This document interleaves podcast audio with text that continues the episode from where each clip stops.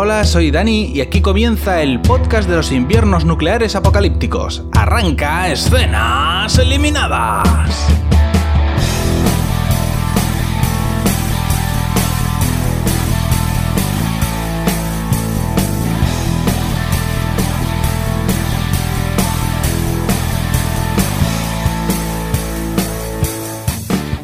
Para el programa de esta semana traigo una serie que se llama Snowpiercer, una historia de ciencia ficción post-apocalíptica de la cadena TNT que podéis encontrar también en Netflix, ¿vale? Parece ser que primero se emite en TNT y después Netflix cuelga el capítulo. Eh, por lo visto, la serie desarrolla una historia que ya se contó en 2013 en una película del director de Parasites y que estaba protagonizada por Chris Evans pero por lo que sea, pues la cadena TNT ha pensado que podía tener más desarrollo de lo que se mostró en la película y han hecho esta adaptación. De hecho, por lo que veo, em, el fondo de la historia es el mismo, pero las tramas de algunos personajes, incluido el protagonista, han sido modificadas. Bueno, vamos a ver eh, de qué va este piloto. El capítulo comienza con unos dibujos que nos ponen en antecedentes, ¿no? Parece ser que la Tierra eh, se estaba sobrecalentando más de la cuenta por los abusos ambientales que tenemos costumbre de hacer. Y bueno, pues entonces los gobiernos decidieron parapetarse en la ciencia, como dicen algunos, y la solución que aportaron fue eh, tratar de enfriar la Tierra con unos cohetes, unos cohetes que hacían frío, hacen, cuando explotan hacen frío, una cosa muy de ciencia ficción. Pero el caso es que se les fue la mano y provocaron una era glacial mortífera. Un tunante que no me acuerdo cómo se llama, decidió construir un tren a modo de arca de Noé. Pero bueno, un arca de Noé un poco selecta porque su idea era meter a los ricos para que sobrevivieran ahí. Y a mí francamente la verdad es que un tren eh, para sobrevivir a una glaciación me parece... Yo le veo lagunas a ese plan. ¿Vale? Un tren que tiene que estar siempre en movimiento, eh, le veo ciertas lagunas. Pero bueno, el caso es que la gente, el pueblo llano, ¿no? Los proletarios se enteran de esto y asaltan el tren de los ricos justo antes de que arranque. Por lo que, bueno, pues una determinada cantidad de lumpen, de proletarios, consiguen subirse de polizones en los últimos vagones de la cola del tren. La serie da un salto, eh, después de estas escenas iniciales, da un salto de seis años adelante en el tiempo y vemos a Jennifer Connelly ¿eh? que es la, mujer que dejó que David Bowie se llevara a su hermano pequeño. Pues vemos a Jennifer Connelly dando los buenos días por megafonía a los pasajeros del tren. Y también vemos algunas escenas que nos enseñan que en el tren, por lo visto, pues eh, hay mil vagones, mil y pico vagones, que me parece a mí mucho vagón para un tren. Y, bueno, pues en el vagón hay, eh, digamos, estancias dedicadas a todas las cosas, cafetería, colegio, eh, todos los servicios que en principio hacen falta para que la sociedad continúe dentro del tren.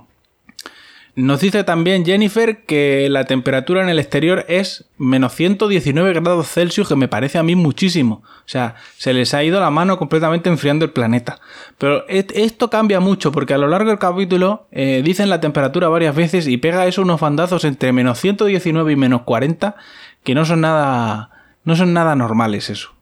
También vemos que los polizones, eh, los que se colaron en el tren, los proletarios, malviven en los vagones de cola que consiguieron asaltar y la gente del tren les da algo de comida ¿eh? para, para, que complementen su nutritiva dieta de ratas, pero por las primeras conversaciones que vemos aquí parece ser que que no. Que, se da a entender que algunos de los polizones ocasionalmente tienen la opción de convertirse en personal de servicio del tren y mudarse a tercera clase.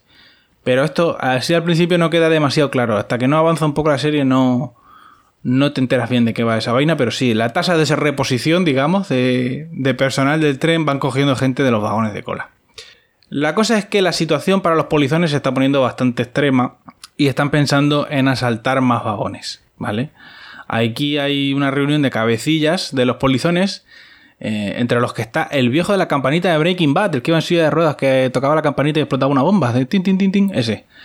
Eh, y bueno, también hay un negro con rastas que parece ser el protagonista y que está intentando calmar a la gente, diciendo, vamos a ver, vamos a ver, vamos a calmarnos, ¿cómo vamos a hacer, cómo vamos a hacer aquí una revolución si nada más que tenemos de arma un trozo de hierro oxidado y esta gente tiene ametralladoras? Vamos a ver, porque ya lo hemos intentado en el pasado y salió miserablemente mal. O sea que, ¿por qué no pensamos otro plan? Más de subterfugio, ¿eh? Black Ops. ¿Por qué no, eh? Algo más, más pensado que un asalto frontal. Pero los otros están ya muy cabreados, ¿no? El, proletariado está rabioso y hacen un referéndum. Y como los tontos también votan, pues sale por mayoría el peor plan posible, que es el asalto frontal, ¿no? ¿Vale? Van a, van a intentar tomar los demás vagones eh, en un asalto frontal, para disgusto del negro de las rastas que abogaba, como ya os decía, por un plan más menos arriesgado. Vemos ahora escenas de preparación para esta batalla, ¿no? De, asaltar más vagones. Eh, en la que, bueno, hay una anciana latinoamericana que está con ellos ahí en el vagón que, que canta una canción con una afinación muy polémica, ¿vale? Yo no sé cómo se supone que esa especie de cumbaya desafinado tiene que inspirar, tiene que infundir valor en el corazón de, los proletarios, pero, pero bueno, es lo que hay. ¿Sabes? No había. Se ve que no se subió ningún cantante bueno en el vagón. Total, que ahí están preparadísimos para su rebelión, pero de pronto, eh, cuando pues, se supone que van a aprovechar que abran las puertas para traerles la comida, eh, para, lanzar el asalto. Pero en, justo cuando lo van a hacer se dan cuenta de que ese día vienen más soldados de lo normal. Y viene también una de las compañeras de Jennifer Connelly, que son Jennifer Connelly está en lo que le llaman hospitality, que básicamente es eh, personal de cortesía, ¿no? De, del, tren que está para atender a los ricos, ¿no? Para sonreír y saludar a los ricos. Y bueno, pues viene una de las de Hospitality y le dice que, que hoy vienen a llevarse a una persona que traen un, una orden de, retirada de uno de los del vagón de cola y que concretamente es el negro de las rastas. Dice, venimos a buscar al negro de las rastas. Hay un poco de tensión, pero al final eh, se lo llevan. ¿vale? El negro de las rastas no quiere ir por lo que sea y hay un poco de tensión, pero bueno, se lo llevan. Y entonces vemos unas escenas en las que lo desparasitan y le dan una ducha con manguera al estilo Rambo, ¿vale? Muy bonito. Lo llevan al vagón comedor de tercera clase y le dan una tostada con sopa de tomate. Que esto es, una comida lamentable, pero bueno. Eh, una persona que está comiendo ratas y le, dan esto. Casi prefiero la rata, fíjate lo que te digo. Pero bueno, le dan una tostada sin nada, sin mantequilla ni nada, el pan tostado. Y una, sopa, y una, y una pírrica sopa de tomate. O sea, es que, que le va a dar un desmayo a este pobre hombre. Por favor, que alguien le traiga un bocadillo. Pero bueno, le dan eso a comer. Y el negro de las rastas mira el pan, mira la tostada con muchísimo amor. ¿eh? Eso también es cierto. Eh, y después se lo come toda cara de perro, ¿vale? Se lo traga, se lo engulle sin masticar como un pavo. Eh, entonces, bueno, viene el jefe de seguridad y le dice, ¿qué tal?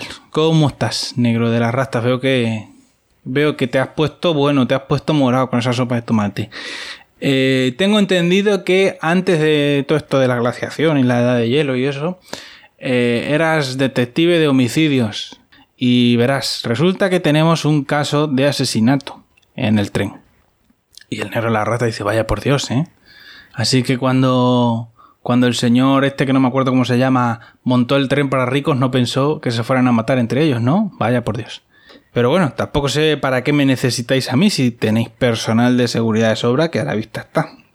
Y le dice el jefe de seguridad, bueno, en, cierto es que tenemos personal de sobra, pero en verdad eh, nosotros somos seguratas, pero ninguno, eh, salvo esta rubia sí esa que está aquí, eh, ninguno éramos policías, ¿vale?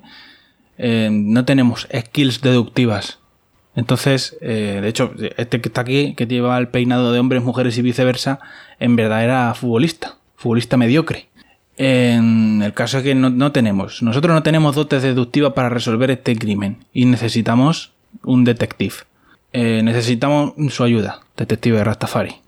Total, que resulta que han encontrado un trabajador muerto en el tren, uno de tercera clase, que le han cortado la pichica y las extremidades, por lo que sea.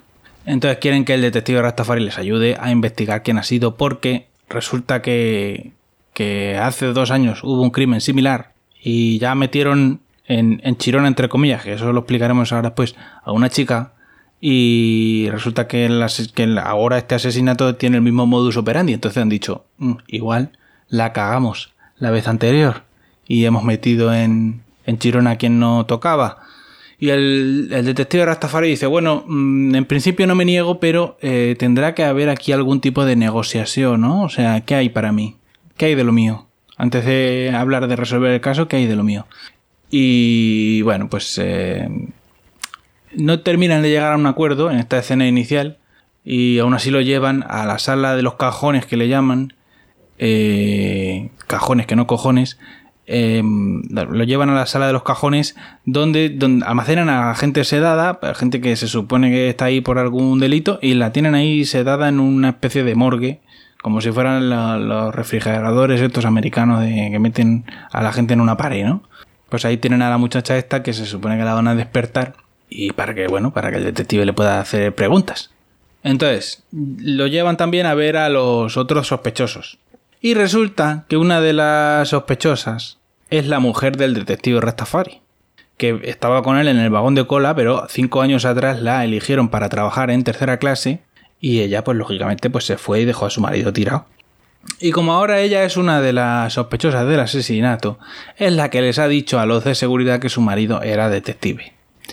Eh, bueno, total, que se reencuentra con su mujer y tiene una escena un poco tensa, ¿no? Porque después de cinco años.